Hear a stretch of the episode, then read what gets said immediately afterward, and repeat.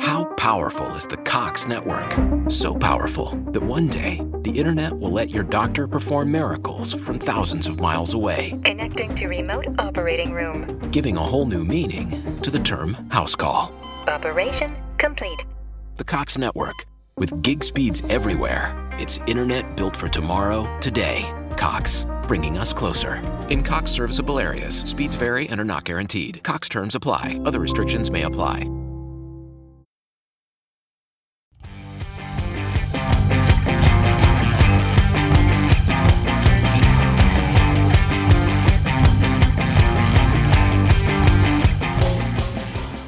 Hola, nosotros somos Diego, y Samantha en el podcast. Invalidando.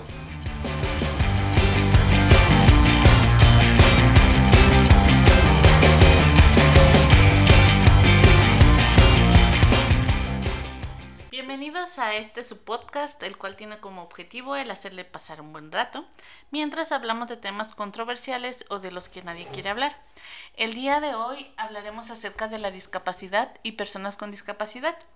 Conmigo se encuentra en el estudio mi colaborador Diego, el cual tiene una amplia opinión al respecto. muchas gracias Samantha por la presentación.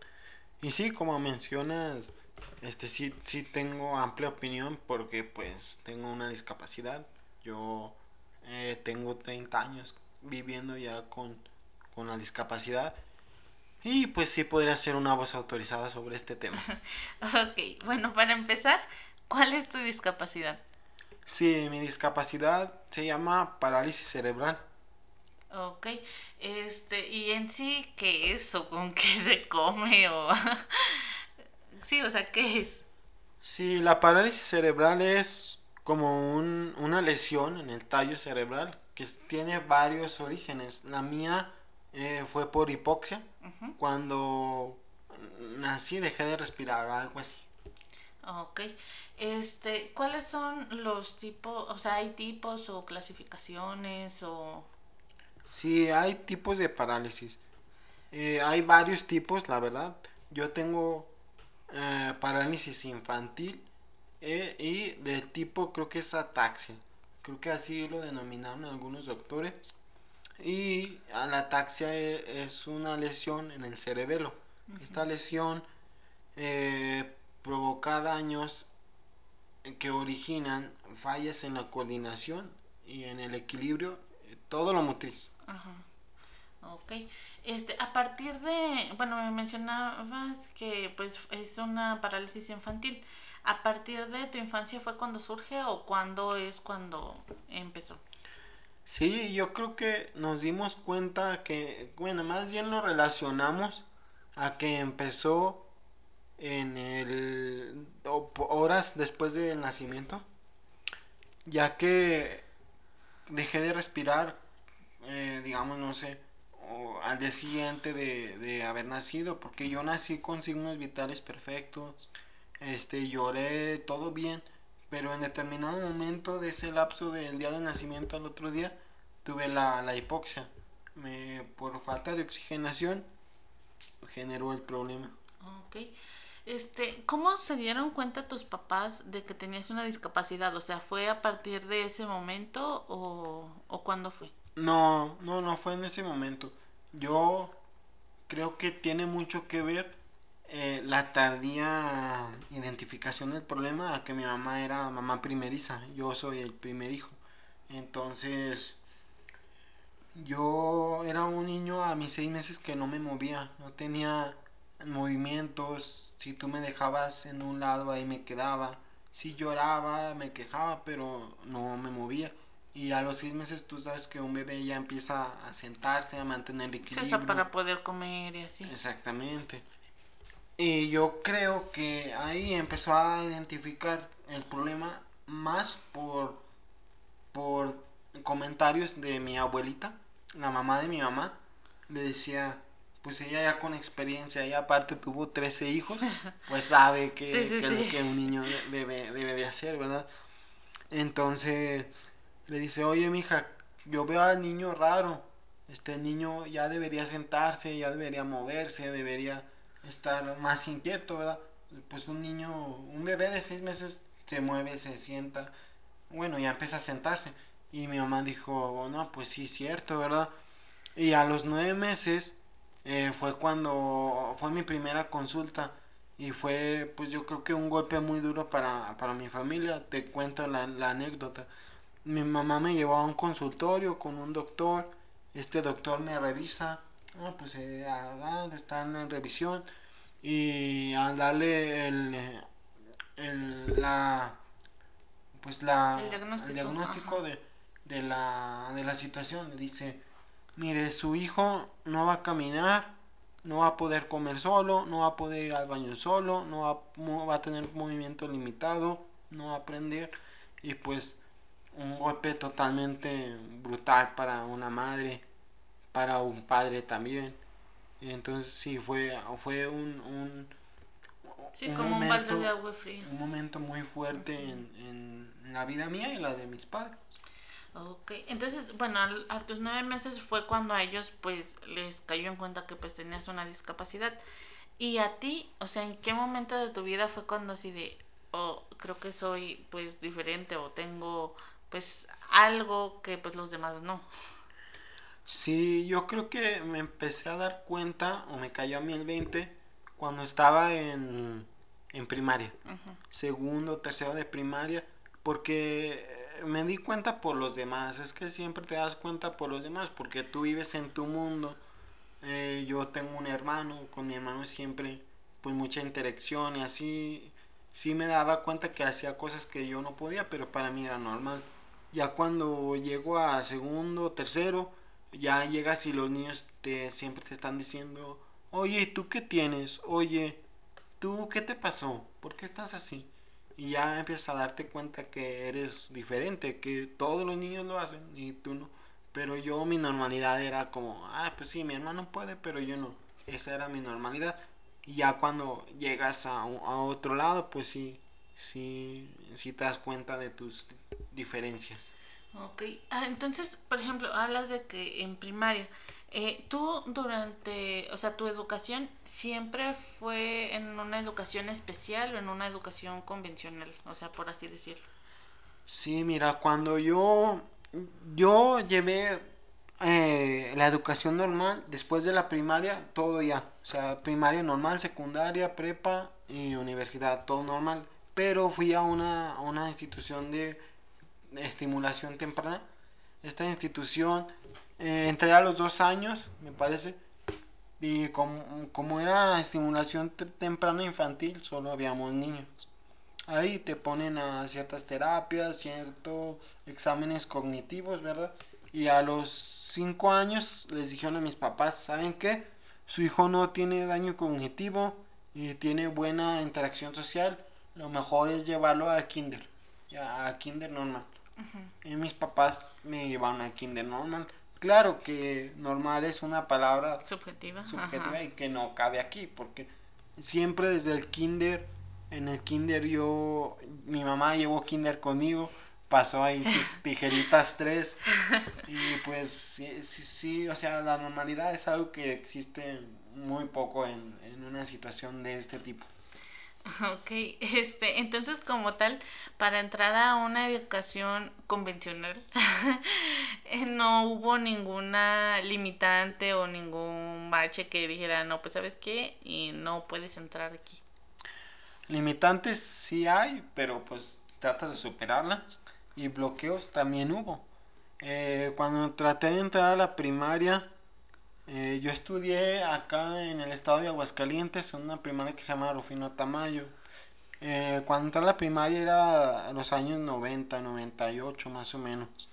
Yo, este, iba a entrar y el director de, la- de esta institución no quería que yo entrara, que yo me inscribiera. Entonces, pues es un problema porque si el director no te quiere inscribir, pues no te vas a inscribir, ¿verdad? Y eh, con apoyo de una maestra y la perseverancia de mis padres, logramos hacer que, que, Que que me inscribieran porque fue tanto la presión de oye yo voy a ir a autoridades la maestra nos apoyó de no yo la voy a apoyar que tú estás discriminando a este chico y no quieres darle educación y pues se logró Pero pues sí, tú, tú sabes que no es una situación fácil porque no hay ni instalación ni nada. Sí, o sea, porque por ejemplo, yo que empecé a estudiar pues, la primaria después del 2000, o sea, hasta que ya estuve en sexto de primaria, pues creo que admitieron a una alumna que era sorda, o sea, que tenía déficit auditivo. Y los maestros eran así como de, pero ¿cómo le vamos a enseñar a ella? O cómo, pues sí, o sea, ¿cómo, cómo le podemos enseñar lo que a los demás si ella no escucha? Entonces, o sea, por ejemplo, y pues ya era pues una década después, ¿verdad? O sea, pero siento que esa parte de la mm, falta de capacitación hacia los maestros, pues será más pues cuando tú estabas estudiando. Sí, y ¿sabes qué? Creo que es un problema. Creo yo que un problema fuerte es la falta de, de querer integrar, porque a- al decir no estoy capacitado, mejor llévalo A una escuela a una especial. escuela especial. Eso a mí no me gusta. Lo que debemos de hacer de- es de tratar de integrar, no de separar, no de, Segregar, de segregar. Sí, porque por ejemplo a lo mejor eh, ahí es a lo mejor el miedo o desconocimiento como tal, porque pues no, no estaban ante una situación de tratar con una persona discapacitada. Y a lo mejor el director pudo haber pensado de, no, pues es que a lo mejor se ocupa eh, poner rampas o poner tubos en donde no los hay. O sea, a lo mejor destinar parte del presupuesto pues para modificar la escuela para poderlo admitir. Y pues creo que pues en tu caso pues realmente no se ocupó, o sea, solamente era admitirte para darte clases. Pues no, creo que tal vez no se ocupó. Yo creo que en mi caso sí, sí se ocupaba, pero no había, ¿me entiendes? O sea, y el director no los iba a poner. O sea, no iba a haber apoyo y no solo por un estudiante vas a, A modificar modificar todo. Entonces, lo que dijo el director fue, no va a ser mi responsabilidad, ustedes vayan, vean cómo le hacen y listo. Y fue una etapa bien dura para, para mí, para mi mamá. Yo voy a confesar algo que es un poco vergonzoso, pero pues era un niño y, y esa era para algo, una anécdota importante. Yo los primeros tres, tres años de, de, de primaria tuve que usar pañal para evitar ir al baño. ¿Por qué? Porque era ponerme en riesgo. Mi mamá me decía, no, pues tu hijo aquí sentadito las seis horas resolviendo todo, bla, bla, bla. Y sentadito, nada más. No te me pares de... Y, y a la salida mi mamá entraba por mí y salía. Entonces ya como pasó el tiempo, eh, pude decirle a mi mamá, no mamá, ya no quiero usar esto, me molesta, me da vergüenza, este, prefiero buscar otros métodos, me aguanto, no sé. Y ya, con el tiempo mis compañeros me ayudaban, pero, pero sí, sí, sí fue una etapa algo difícil. Ujú, ok. Este, mm, durante toda tu etapa escolar, eh, ¿fue como que más donde hubo limitantes? ¿O también en la secundaria o ya en los grados próximos? No, solo fue en la primaria donde hubo una limitante como tal de bloquear que yo, que yo entrara a una institución escolar. Ok. ¿Tú completaste todos los grados de estudio? Mm, sí, hasta la universidad. De ahí ya no seguí maestría y doctorado, pero terminé mi licenciatura. Ok. Este, bueno, entonces, por ejemplo, ya cuando saliste eh, de tu etapa escolar, em, ¿tú ingresaste a laboral en cuanto terminaste de estudiar? Sí, sí, desde que, que yo, es, yo en la universidad poco antes ya estaba trabajando. Yo empecé a trabajar un año aproximadamente antes de, de, de trabajar.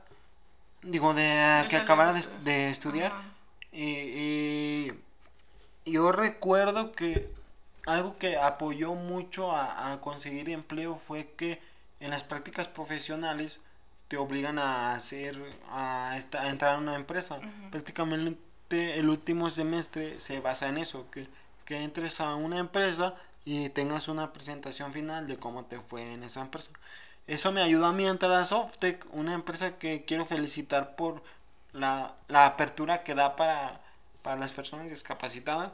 Y aparte, están muy bien las instalaciones para personas con discapacidad y tienen muy buena integración. es la empresa que yo he visto que tiene más discapacitados integrados a, a, a, labores a labores reales en, en, la empresa. Cuando yo estuve en Softec llegamos a ser cuatro personas con discapacidad. ¿Todas con parálisis cerebral? No desconozco su padecimiento, pero había un chico en silla de ruedas, un señor también en silla de ruedas y había otra persona con muletas. Ajá. Probablemente sí sea todos parálisis cerebral, pero no, no tenía mucho contacto con ellos porque eran de otras áreas a las que yo no, no trabajaba. Ok. Este, mm, bueno, entonces, por ejemplo, pues es una empresa en la que sí pues tienen una integración y no es tanto por filantropía de, ay, soy buena persona, soy buena empresa y tengo personas discapacitadas en mi, en mi plantilla. Sí, eso, eso, eso pasa, ¿eh? O sea, parece que no, mucha gente no lo visualiza, pero eso pasa muy, muy seguido con las empresas. Ah, fuera del aire o fuera de, del, del, podcast en otro momento me comentabas tú lo que pasó aquí en una empresa de Aguascalientes. Ah, sí, en Compas. creo que era Compas, ¿verdad? Sí, porque de hecho en la mm, habían contratado personas con discapacidad para el área de seguridad, o sea, que estaban en los andenes o así. Pero, o sea, sí tenían su uniforme, les tomaron una foto y así, pero pues realmente la, las personas que ingresaban a planta que ocupaban ir a tal o cual lado de la, de la planta, eh, les pedían indicaciones y ni siquiera sabían, o sea, porque no habían tenido una capacitación, ni siquiera tenían radio, o sea, ya con el tiempo pues los capacitaron para su puesto, para poder desempeñar su puesto, pero en un inicio no fue así. Sí, te digo, esa, esas situaciones pasan, pero tenemos casos más graves todavía, casos de discriminación, eh, de, discriminación del tipo de mala discriminación. Yo, yo te voy a contar ahorita que mencionamos eso y es la hora de quemar empresas por discriminativa. Cuando yo salí de Softec estaba en búsqueda de, de una oportunidad laboral nueva. Yo salí de Softec porque hubo recorte general, fue recorte parejo, no fue discriminación. Eso sí fue recorte, hubo muchos que salimos y una etapa mala para la empresa, ¿verdad? Y ya me encontraba yo, yo buscando empleo y, hice muchas aplicaciones, pero una aplicación, sí, jamás se me va a olvidar. Eh, eh, me contacta una chica de reclutamiento. Esta chica trabaja para una empresa de reclutamiento que trabaja con outsourcing. Aparte, esta chica es hermana de un amigo personal mío, muy, pues en la, en la uni, muy entrañable en la universidad.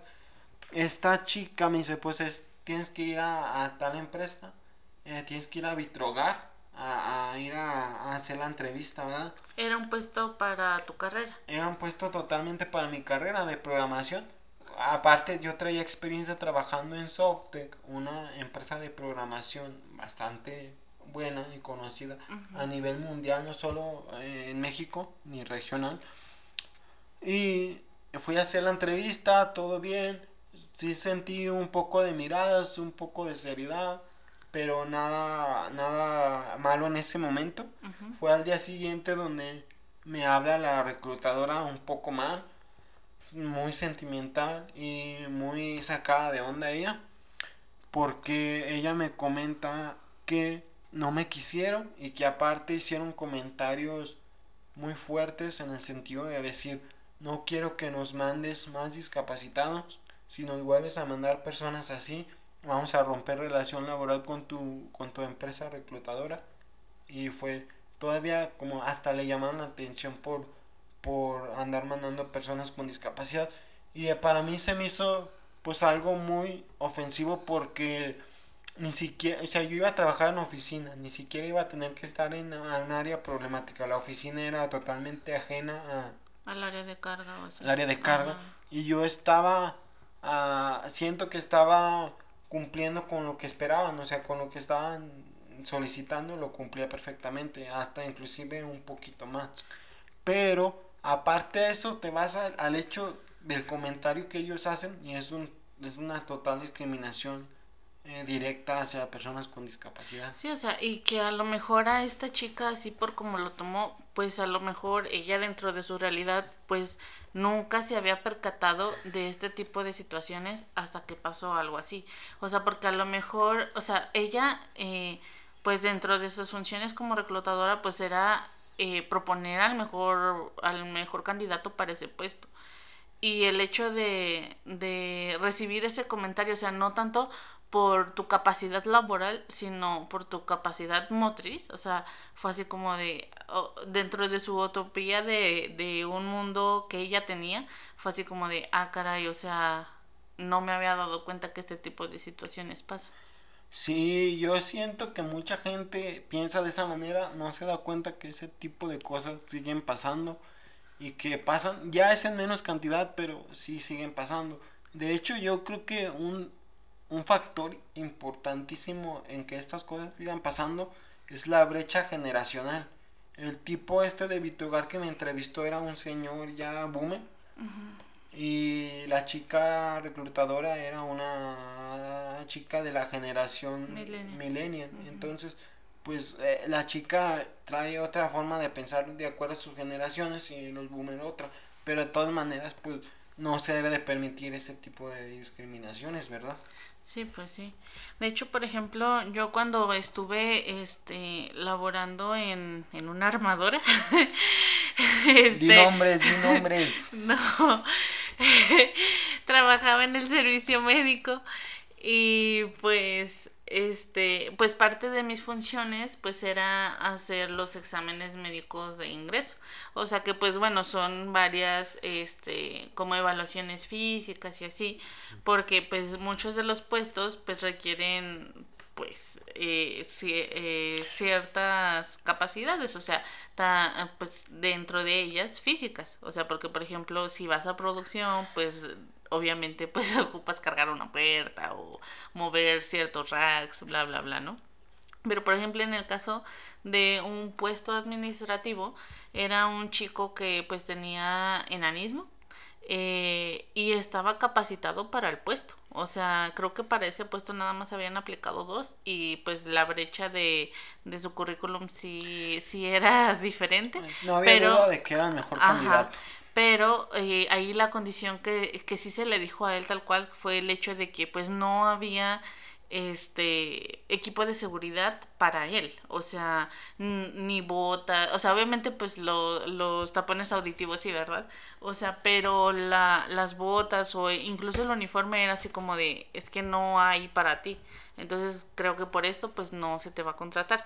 Pero muchos otros casos en los que pues no se les daba la explicación de por qué no se contrataron, pues era más que nada para evitar pues ese tipo de situaciones de discriminación. Sin embargo, pues obviamente cuando aplicas para un empleo, pues es necesario aplicar este eh, discriminación, o sea, para eliminar a los candidatos que pues no son aptos pero pues eh, el tipo de discriminación del que pues ahorita estamos hablando pues sí es completamente diferente. Sí, sí, como tú lo dices, hay, la discriminación se tiene que aplicar al momento de seleccionar a alguien. Pero sí hay tipos de discriminación. Como mencionas, hay muchas veces no se les dice a la gente por qué no se les contrató o no se les dice la realidad. Son políticamente correctos, ¿verdad? Yo por eso le agradezco a la chica en cuestión que te mencionaba, porque ella fue muy clara conmigo, hasta me explicó qué es lo que le habían dicho, se disculpó cuando ella no, no se tenía que disculpar. Sí, o sea, porque ella no fue este la razón por la que no te contrataron. O sea, fue, fue una disculpa por la falta de educación de estas personas. pero en lugar de disculparse los que tenían que hacerlo, se disculpó ella por ellos. De hecho, fíjate que antes de realizar este podcast estuve checando varios datos y por ejemplo, la mayoría de las personas con discapacidad que buscan un empleo buscan un una reclutadora primero para no tener contacto directamente con la empresa. O sea, porque pues luego pasa, o sea, sé que ahorita en este, en este punto pues no tuviste tu trato directo eh, con Vitrogar, pero, o sea, disminuye un poco más ese rechazo. Sí, son cosas que, que siguen pasando. dependen también del mercado eso de las reclutadoras, pero siguen pasando. Hay un hay unos datos que tú me mencionabas Ah, antes sí. que son muy importantes. De ¿Podrías hecho- mencionarlos? Sí, de hecho, por ejemplo, de mm, las personas discapacitadas en México son alrededor de 3 millones de personas. De esos 3 millones de personas, solamente el 10% tiene un acceso a un trabajo, pero solamente el 1%, o sea, de esos 3 millones, tienen una remuneración tal cual por su trabajo. O sea, no es una empresa de chocolate, no, no un empleo de chocolate. O sea, que es así como de, ah, no, sí, te ves bonito, te, te ahí lleva un taquito como Hulk. Sí, sí, no, o sea, para que una persona con discapacidad reciba eh, eh, la cantidad de dinero que debe recibir por, Por su por trabajo, su, eh, ajá. por su puesto tal cual, tienes que buscar entre muchos casos y muy pocos van a ser los que, los que sean. El 1% como tú, tú ya lo mencionas. Quiero mencionar también que durante la etapa misma que, que pasó esto con Vitrogar, yo seguí buscando trabajo y en la misma armadora cuyo nombre no quiere decir que yo sí voy a decir y me vale, es que es Nissan, yo también busqué empleo eh, y también recibí cierta discriminación en el sentido de que no fui elegido por mis discapacidades. Yo iba a trabajar como programador. Yo venía de una empresa de programación. Trabajé ahí cuatro años. Tenía la experiencia suficiente para poder trabajar ahí. Sí, o sea, y aparte pues tenías familiares en la empresa que eso hace más fácil un ingreso. Sí, mi, mi, mi papá trabaja ahí y ahí se da mucho. En Nissan es una de las empresas que, que más hace eso. Que, eh, que los familiares meten a sus familiares. ¿Por qué? Porque le da más compromiso al familiar de que no vaya a fallar, ¿verdad? Eso es la política de, de Nissan. Y ahí también sufrí, creo yo que sufrí discriminación. Yo creo que sentí que era uno de los mejores candidatos. Porque había más candidatos. Ahí sí yo vi más candidatos. Vi otros dos, dos, dos personas. Sí, o sea, pero que a lo mejor por el hecho de estar en planta o así, porque hay ciertos puestos de programación que sí requieres entrar a planta, no necesariamente oficina. Sí, yo, yo, yo ahí entiendo también a esta empresa. Para mí ahí sí es un poco más comprensible. ¿Por qué? Porque si ocupo yo programar algo que esté dentro de, de fundición o que esté dentro de, de una zona crítica, ahí sí yo no me voy a poder desempeñar al 100%. Y ahí sí entiendo que tal vez no cumplía la, la, los requerimientos necesarios. Sí, pero la, la, perdón que te interrumpa, pero en Vitrogar sí, la neta siento que, que sí fue una cosa demasiado directa y demasiado no relacionada al trabajo, porque el trabajo no tenía nada que ver con, lo- con, con ponerme en, en riesgo. riesgo. Sí había una zona de carga y descarga, pero estaba, no sé, a kilómetro y medio de lejos de, de De donde las están las oficinas. oficinas. Bueno, y por ejemplo, o sea, ya una vez que, eh, bueno, te dijeron que no en Vitrogar y así, este, y que no en Nissan, eh, ¿tú seguiste aplicando para otros puestos aquí en, en Aguascalientes? Sí, yo, fíjate, te voy a mencionar eh, eh, lo que pasó realmente y cómo siento que, que la vida te va a ir mandando caminos medio interesantes. Eh, y después de esas dos como bateadas que encontré en el ámbito laboral, pues a mí me decepcionó mucho la de Vitrogar. Yo creí que ya no iba a encontrar trabajo aquí en Aguascalientes para, para programar. Y lo que hice fue meterme de Uber. Estuve de Uber un rato también, pero también, ah, también sufrí discriminación siendo Uber. ¿Pero por qué? Sí, mira, es que eh, yo yo mane- yo siempre he sido buen conductor, nunca he tenido un percance mm, eh, problemático, ¿verdad? Y menos llevando gente. Ajá. Entonces se subían conmigo, ya veían mis movimientos extraños y se veían todos incómodos las personas. Y luego en una en una ocasión se subió un señor y una una muchacha. Ajá. Y yo, como buen Uber, tenía paletitas, tenía dulcecillos, aguas ahí para regalar. Ajá. Y luego le digo al- a la muchacha, oye, ah, ¿quieres una paleta? ¿Usted, señor, quiere una paleta? Y la muchacha me dijo que sí. Y, y yo, al momento de darle la paleta, eh, pues mi movimiento no es un movimiento Fino. totalmente fino, Ajá. ¿verdad? Tiene problemas. Y luego le di- yo le iba a dar al señor. Tenga, señor, su paleta. Me dice, no, no, no. Tú concéntrate en manejar mejor. Ya vi que tienes un problema. Y yo dije, bueno, ya. O sea, está bien, ¿verdad? Pues ya que va. Pero sí, o sea, desde ahí va mal.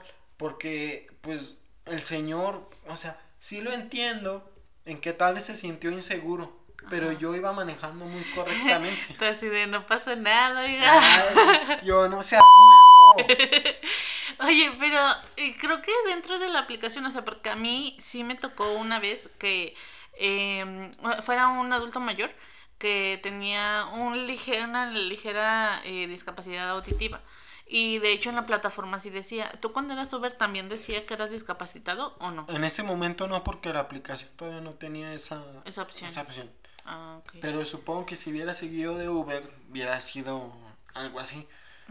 Este, yo también vi, o sea, estuve más o menos como tres semanas de, de Uber.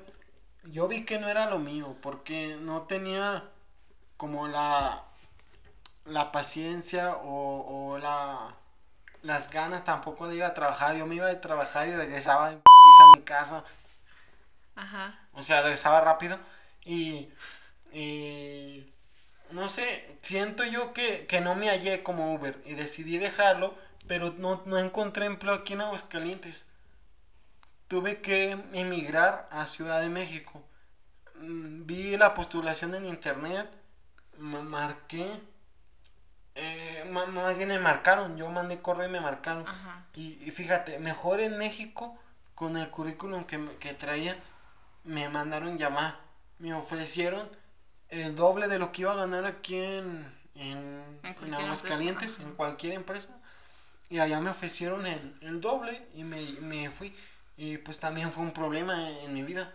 Porque mi mamá, no, ¿cómo te vas a ir? Mi papá, sí, que se vaya. Entonces sí, fue como así un encontronazo también. Y quiero agradecerle públicamente a mi papá. Porque él, él me apoyó demasiado para irme para allá. Él me acompañó para ir para allá. También, ahí me, me, me quedé yo en la casa de mi amigo, un amigo que también de la universidad. También muchas gracias, carnal. Te la rifaste. Este, mi amigo Edgar me ayudó, me dio al ojo cuando llegué. Y viví ahí con él una semana. Pero todo es más complicado cuando tienes una, una discapacidad. De hecho, yo le metí un sustote a mi amigo. En mi segundo día laboral, este, no llegaba yo porque me perdí, se me acabó el, el- la batería del celular y no llegaba a la casa. Andaba yo en las zonas limítrofes de la Ciudad de México, del, del Estado de México, llegando a Toluca. O sea, traía un relajo ahí con, con las direcciones. Pero por suerte y preguntando a los policías, logré llegar ahí a, a la casa de mi amigo otra vez. El Pero- yo pensando que estabas en una Sí. tina con hielos. Ajá. O sea, con lo peligrosa que es la Ciudad de México, dijo, no, este güey ya lo, ya lo mataron, ya lo tienen por allá. Y porque ya eran las 12 de la noche. Ajá. Entonces, él me cuenta, porque yo llegué a la casa y ya no había nadie en la casa. Y luego me dice, ya cuando yo llego a la casa no hay nadie. Y luego llega él 20 minutos después y me dice, cabrón, pensé que estabas ya muerto, no sé, ya hasta le hablé a tus papás que no te, que no te. Y, es, y cuestiones así, ¿verdad? Entonces, pobrecillo, sí, sí lo asusté, pero él me siguió apoyando. Me quedé alrededor de una semana ahí con él. Y luego mi papá se, se regresó y ya me quedé a vivir yo ahí. Y por ejemplo, bueno, este, en vista de que pues no es lo mismo Aguascalientes a Ciudad de México, eh, ¿tú qué viste? O sea, ¿qué, ¿qué fue lo que te agradó y qué fue lo que no siendo una persona discapacitada en Ciudad de México? Qué bueno que lo mencionas. Mira, yo siento que Ciudad de México, a pesar de que es una su- su- ciudad súper problemática, porque está llena de gente y todo, es una sociedad más avanzada que cualquier otra de México. Yo he estado viviendo en Guadalajara, en Aguascalientes y en México y laborando, y donde me sentí mejor fue en Ciudad de México. Ahí no, no te ven como algo nuevo, como algo normal, como algo raro cuando te ven en la calle o trabajando, ¿verdad? Ahí simplemente eres uno más hay muchas personas en, eh, trabajando en, en- con discapacidad. Porque yo llegué y estaba súper nerviosísimo. Hasta de hecho creo que me caí bien tonto yo. Por lo nervioso que estaba, de que estaba temblando, de que estaba en una nueva ciudad, llegaba a un nuevo trabajo, súper nervioso, como a todos, pero conmigo se intensifica más. Y por ejemplo, ellos no sabían que tú tenías una discapacidad, ¿o sí? Sí, yo les dije, Ajá. y, y me dijeron, ¿y eso qué? O sea, por llamada yo les dije, oye, yo tengo una discapacidad. Ah, sí, ¿y qué? Ajá. Y ya dije, bueno, eso ya pinta bien, por eso Ajá. me animé a irme. Y ya llegué y me dice, no, pues vas para arriba. Y, y me subí al elevador y todo, porque trabajaba allí en un edificio de, de, de la colonia Roma. Ahí por, por Polanco, cerca de Polanco, no estaba en Polanco, pero estaba cerca de ahí en la Torre Diana. Entonces tenía que subir eh, por el elevador. Y llegué de volada, a- me dice, no, pues órale, a chingarle, papi. O sea, tienes que sacar esta aplicación, tienes que hacer esto y esto. Ni siquiera fue de, de oye, ¿te gusta esta silla? O en esta silla te sientes cómodo, o te gusta este lugar. Sí, o Nada, sea, nada. realmente no hubo distinción. Fue, Ajá. este es tu escritorio, tienes tu laptop, échale. Haz lo que viniste a hacer. Y ya.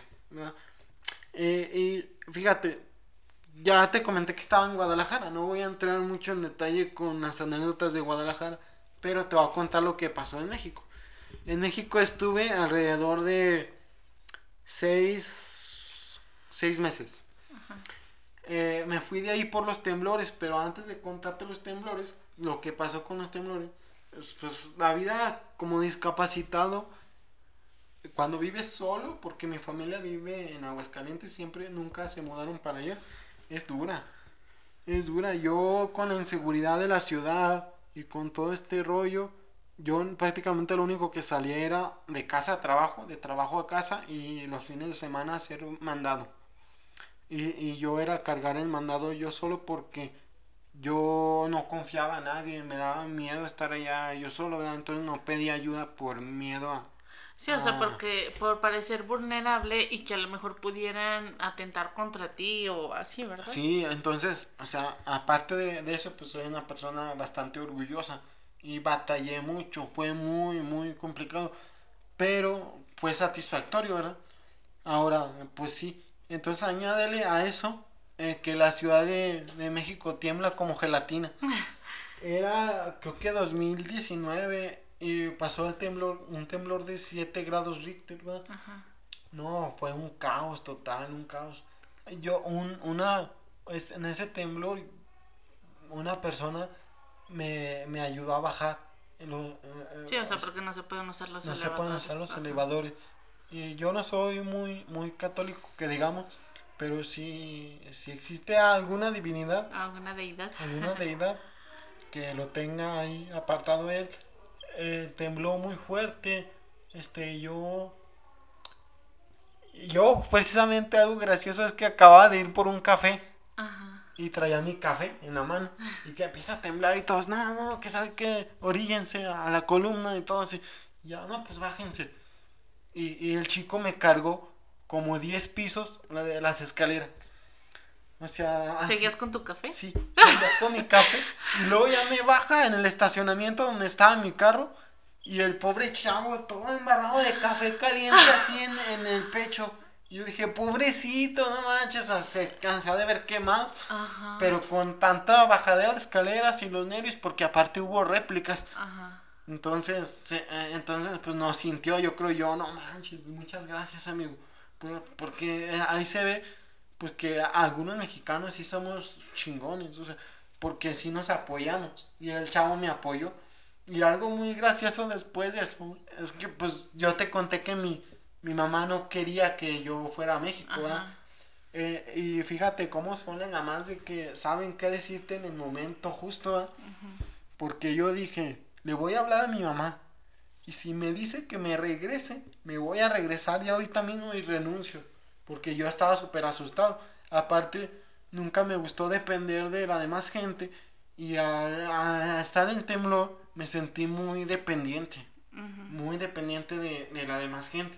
Entonces, le, le hablé. Mamá, es que acaba de temblar bien fuerte. este, no, y así me asusté un buen. De hecho, hasta hay, hay pedazos de, de edificio en, en algunos edificios, hay pedazos de edificios tirados en la calle. Y lo que me dijo mi mamá fue, me sacó de onda y se me va a quedar grabado siempre. Fue, no, mijo, ya no vuelve a temblar, no te asustes, todo va a estar bien. Yo dije, si me dice que me regrese, me va a regresar. Ajá, mamá era una respuesta que tú esperabas. mi mamá nunca me dijo que me regresara. Eso se me hizo muy, muy especial para mí, porque ella supo qué decirme en el momento justo, en el momento preciso. Si ella me dice, regrésate, ya me había regresado. Como, co- en resumen, en México me fue muy bien. Al final, pues saqué una aplicacioncilla ahí. eh, yo trabajaba en ATT y me felicitaron mucho. Tuve mucha, mucho éxito laboral en esa parte. Entonces sí, sí te digo, como discapacitado, todo lo que enfrenta una persona normal o, o con sus actitudes correctas como discapacitado es 10 veces más complicado.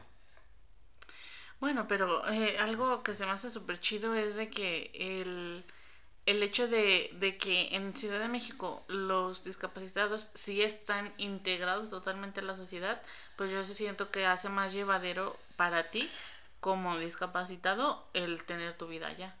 Sí, sí, la verdad siento que si la ciudad fuera menos Caótica. caótica, sería la ciudad perfecta.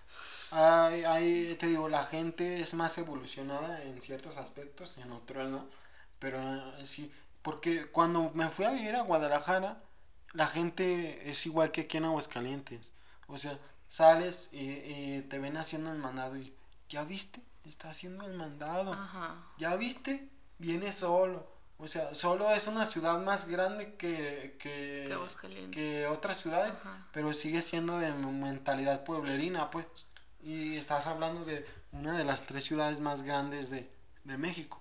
Ah, no he tenido el placer de ir a Monterrey, pero cuando menos en comparación no se compara la evolución de la sociedad en Aguascalientes a en CDMX. Y mm, bueno, eh, ya concluyendo un poquito la etapa este, laboral, quisiera hablar de un tema que creo que es un tema tabú respecto a la discapacidad, este, que es respecto al sexo y la familia como discapacitado. O sea, creo que muchas eh, personas hemos llegado a pensar así como de, ay, no, pues quizá a lo mejor no va a tener familia o este probablemente no tenga una relación sentimental o cosas así. Ah, para ti como discapacitado, ¿cómo ha sido esa parte?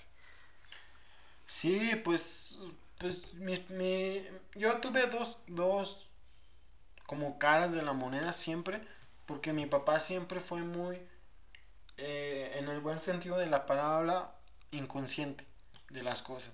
Siempre era de, de haz esto, al otro, y mi papá siempre me llevaba a decir cuando yo le decía, oh, pues es que ocupo dinero para salir, de las pocas veces que llegué a tener citas antes de poder trabajar. Entonces, eh, siempre me decía, ten este dinero y aparte ten este para los condones. Así era mi papá Ajá. inconsciente, ¿verdad? Y pues eh, se me hacía muy buena onda de él. O sea, de, no, pues qué buenas expectativas. O sea, sí cree en mí, ¿verdad? Creo que me está sobreestimando, ¿verdad? Pero pues siempre me, me, me daba esa, esa forma de ser y mi mamá no, mi mamá es más reservada. Y me refiero a reservada hasta en opiniones. Yo siempre supe que era así, pero mi mamá ah, siempre tuvo muchas reservas al pensar que yo me iba a casar o que yo iba a tener un hijo. Y ahorita, pues ella está muy contenta con su nieto, ¿verdad? Entonces, ah, sí, sí creo que son dos caras de la moneda que siento que llegaron a un equilibrio. Por, porque sí, nunca, o sea, estuvo siempre el equilibrio de sí, aviéntalo, que se, que se rompa su madre. Y mi mamá, no, es que hay que cuidarlo. O sea, siempre hubo mucho equilibrio en, en esa esas parte. dos partes. Sí, o sea, porque siento que luego a veces uno como persona no discapacitada, o sea, eh, sí tiende a como sesgar esa parte así de, no, pues, eh, ¿cómo va a tener una relación? O cómo, sí, o sea, ¿cómo, cómo puede llegar a ser a lo mejor un cuidador? Sí, no, y, y vienen muchas, muchas cosas o muchas preguntas o muchas cuestiones relacionadas a ese tema que son eh, medio graciosas. Porque a mí mucha gente, amigos y todo, por mismo que yo he sido muy llevado con mis amigos, me llegaba a decir, güey, ¿y si se te para? Y yo, pues sí, pendejo, sí tengo, tengo movilidad en las piernas, pues supongo que, o sea, piénsale poquito, Ajá. Y, y, así de, de no, güey, y ¿lo has hecho alguna vez? ¿Y cómo lo hiciste? ¿Si le atinas? O así como cuestiones de ese tipo, ¿verdad? Ajá. Muchas veces me van a preguntar. Pues como anécdota graciosa, yo he tenido amigos que no son discapacitados y no le han atinado y de pues mensos uno no los baja, ¿verdad? Pues supongo que por eso eran esas preguntas, ¿no? Pero sí, o sea, ese tipo de, de la, la cuestión, o sea, sí, hablar de, de una discapacidad es un poco tabú, imagínate la sexualidad de un discapacitado es más tabú. Ajá. O sea, es una cuestión que casi no, no, no se toca. Sí, o sea que muchas personas creen prácticamente nulas porque son discapacitados. Deja de, de que crean nulo, lo creen como Imposible. un tema, deja de imposible, un tema que, ¿para qué le dices eso? No se vaya a sentir mal. ¿En O sea, serio? Ajá.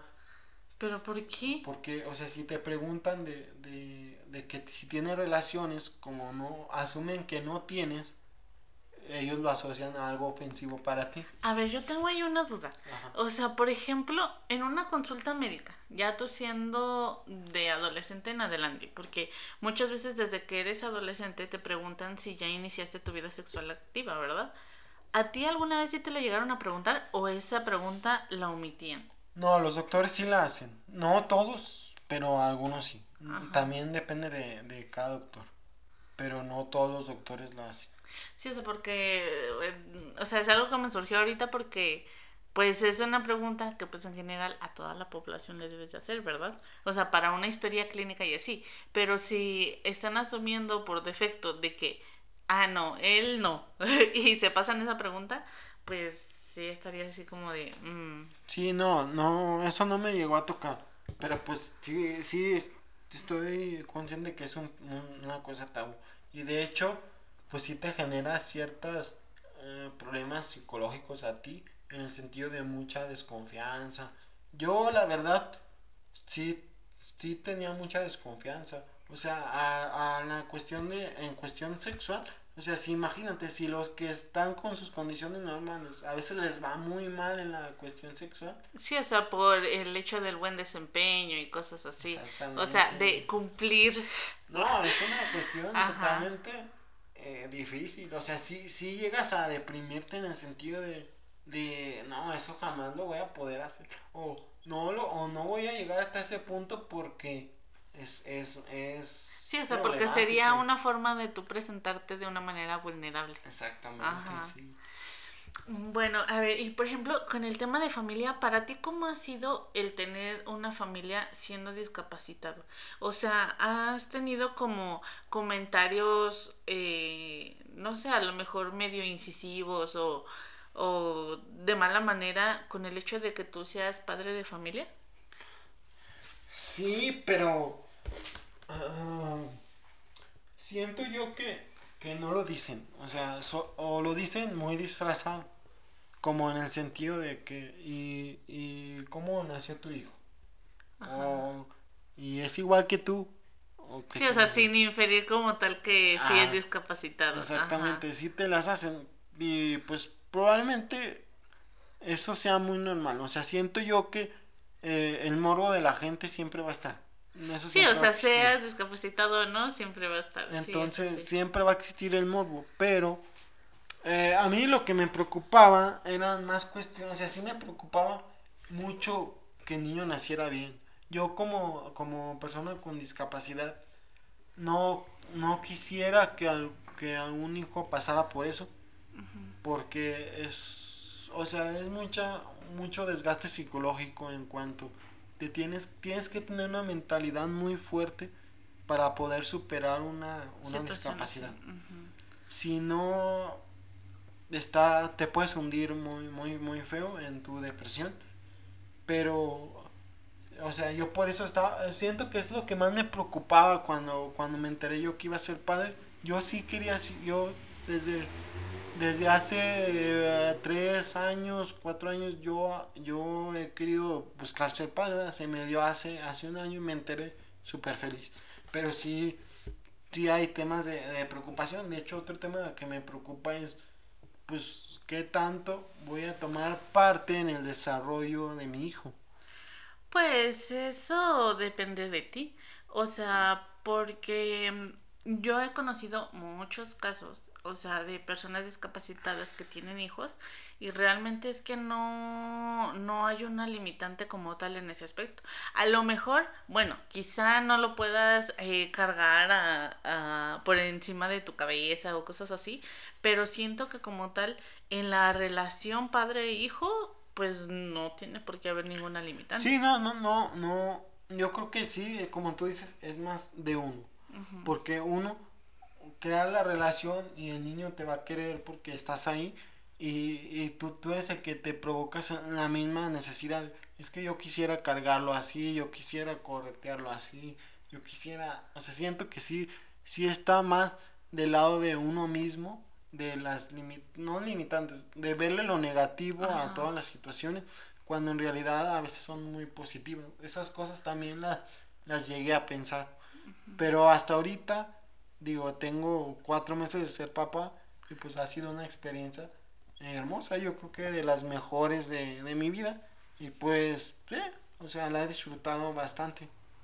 Ok, bueno, muy bien, entonces ya para empezar a concluir, este, hay varias preguntas que creo que um, gran parte de la sociedad tiene respecto a la discapacidad.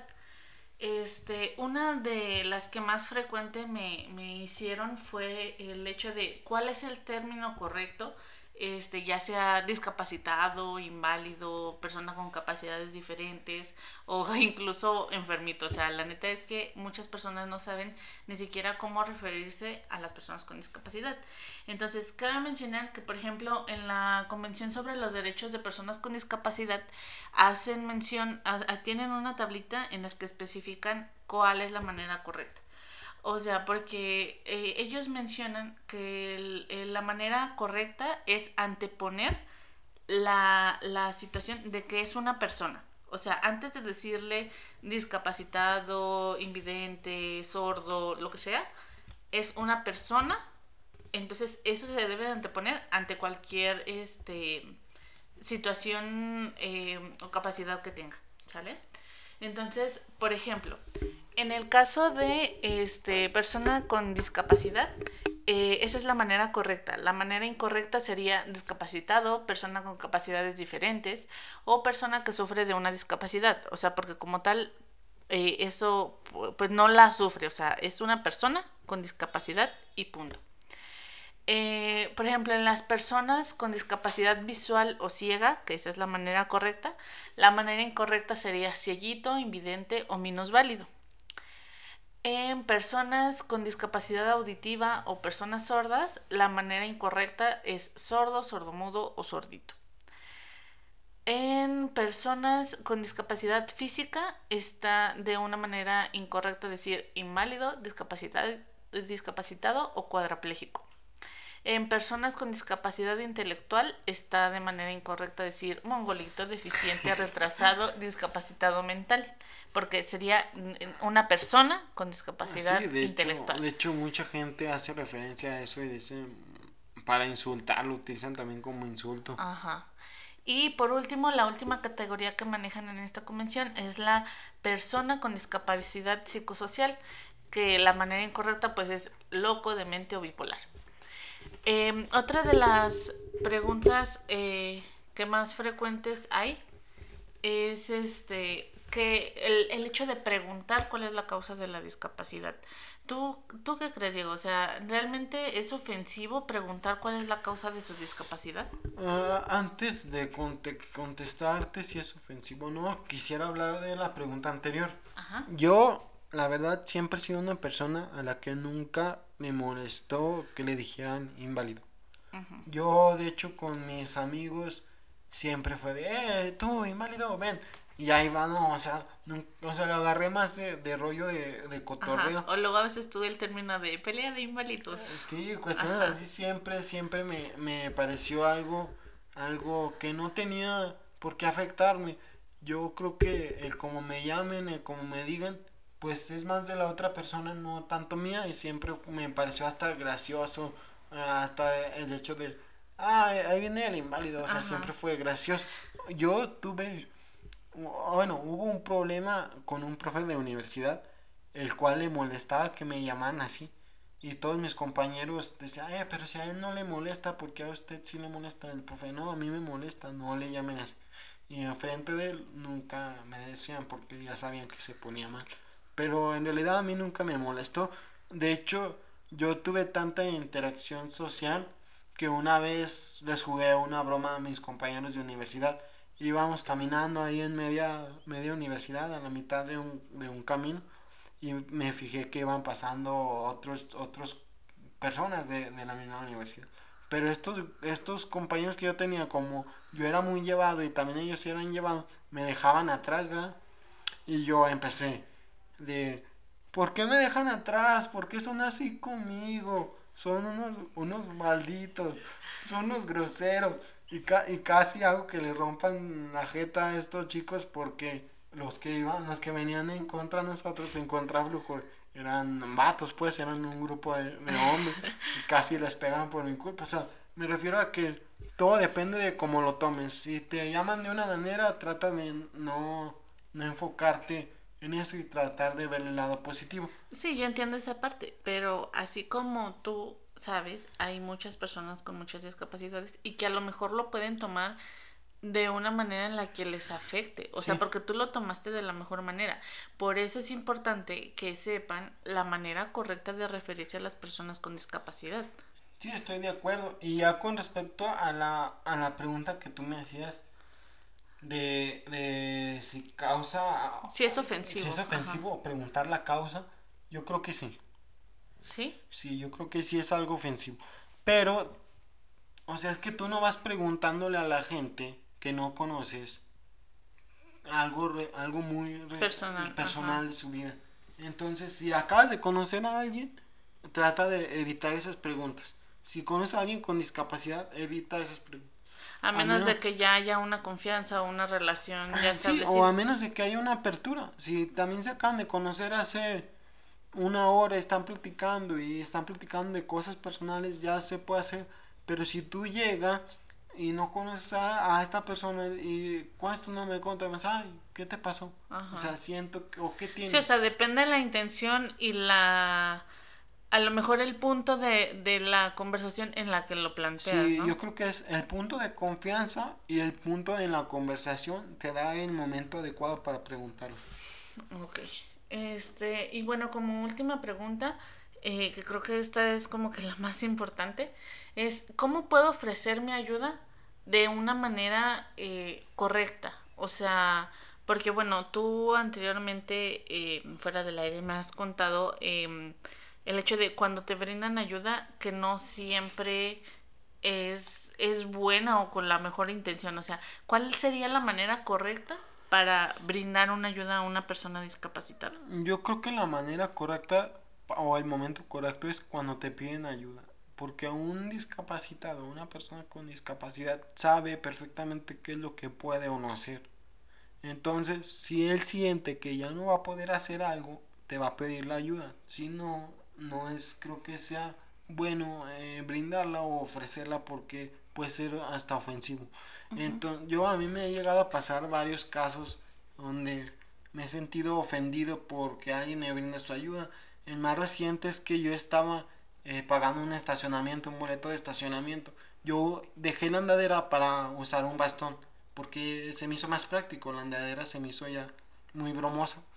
Entonces, ya tengo años usando ese bastón. Yo estaba dispuesto a pagar mi boleto y estaba buscando monedas y encontré el boleto. Estaba hasta con el boleto en la mano yo, ¿verdad? Y de repente llega una señora, sea la señora que sí probablemente tenía ah, falta de educación, o sea, no se veía una señora eh, Sí, con estudios. con Ajá. estudios. Entonces llega la señora y me agarra de la mano Y me dice, vente, mijito. No ves, déjate ayudo. Y yo, señora, sí veo, estoy bien. Nomás voy a pagar mi boleto. Eh, o sea, de entrada fue molesto. Porque no llegas con la gente así nada más. Sí, o sea, porque si fueras una persona, entre comillas, normal, el hecho de que lleguen y te agarren es como de, oiga, o sea, ajá. Y, y, y en lo segundo, pues siento que fue algo ofensivo. Porque yo no le estaba pidiendo la ayuda y aparte porque asumió que era ciego por traer bastón. Sí, o sea, porque tu bastón no es de invidente. Sí, o sea... Bueno, de persona con Ajá, discapacidad persona visual. Con discapacidad visual. Ajá. Pero, o sea, en esa cuestión de cuándo pedir, cuándo otorgar la ayuda, no, no siento que ni siquiera se tenga que pedir. O sea, ofrecer ayuda. Se- más bien se tiene que pedir. Tienes que dejar que la persona te pida la ayuda para no ser, no ser No caer en lo ofensivo. ofensivo no, no estar invadiendo la lugar de, de la otra persona, la, la burbuja de espacio. Eh, y sí, pues te digo, así más anécdotas que me pasaron alguna que otra vez. Eh, eh, una vez yo estaba caminando con mi andadera ahí por mi casa, ¿verdad? Bien a gusto, dando vueltas ahí en, en la cuadra y me cansé. Y llegué y me senté a descansar muy a gusto, ¿verdad? Y, y de repente llega una señora y me dice, me dice, ten, 20 pesitos para que te compres un bolillo y una coca. Y dije, "Ah, esto me ofende demasiado, pero los voy a tomar. Como el Rex. Voy a tomarlo, pero me ofende muchísimo. Así, Ay, sí, no. sí me han llegado a pasar eh, ese tipo de ajá. cosas también. Pero pues es parte de... Yo ya para, para como empezar a cerrar el, el capítulo de, de hoy, nuestro primer capítulo, que siento que, que va a ser bien recibido por la gente, esperemos. Y que si algo de aquí les ofende o no les gusta, háganlo saber por redes sociales. Ah, sí, nos encuentran en Instagram y en Facebook como Invalidando Podcast. Y pues muchas gracias por habernos escuchado. La verdad es que es un tema que pues siento que todavía nos falta mucho por, por hacerlo de nuestra vida diaria. O sea, Em, pero pues ahí vamos pasito a pasito. Primero empezando eh, por saber cuál es la manera correcta de referirnos a las personas con discapacidad y, y pues este hacerlo de, de la manera más natural, pues su integración hacia la sociedad. Sí, yo lo, la recomendación que les hago es que traten de integrar a la gente que vean con alguna discapacidad regularmente. Eh, somos buenas personas, traemos ahí, porque también hay malas personas, o sea, puede haber buenas y Sí, sí, malas sí. que sean discapacitados, ¿verdad? Pero traten de integrar, no traten de apartarlos, no traten de, de, de sesgarlos de los grupos porque son diferentes a ustedes. Traten siempre de integrar y pues también, o sea, no integrenlos bien, que sea una integración completa. Bueno, este agradecemos mucho pues su atención brindada y pues esperamos que- verlos o Que nos escuchen. eh, que nos escuchen en otro podcast. Bueno, pues hasta Bye. la próxima.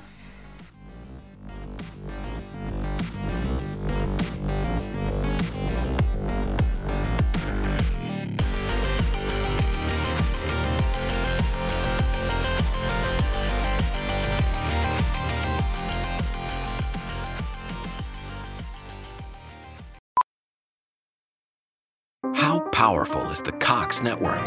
So powerful that one day the internet will let your doctor perform miracles from thousands of miles away, Connecting to remote operating room. giving a whole new meaning to the term house call. Operation complete. The Cox network, with gig speeds everywhere, it's internet built for tomorrow, today. Cox, bringing us closer. In Cox serviceable areas, speeds vary and are not guaranteed. Cox terms apply, other restrictions may apply.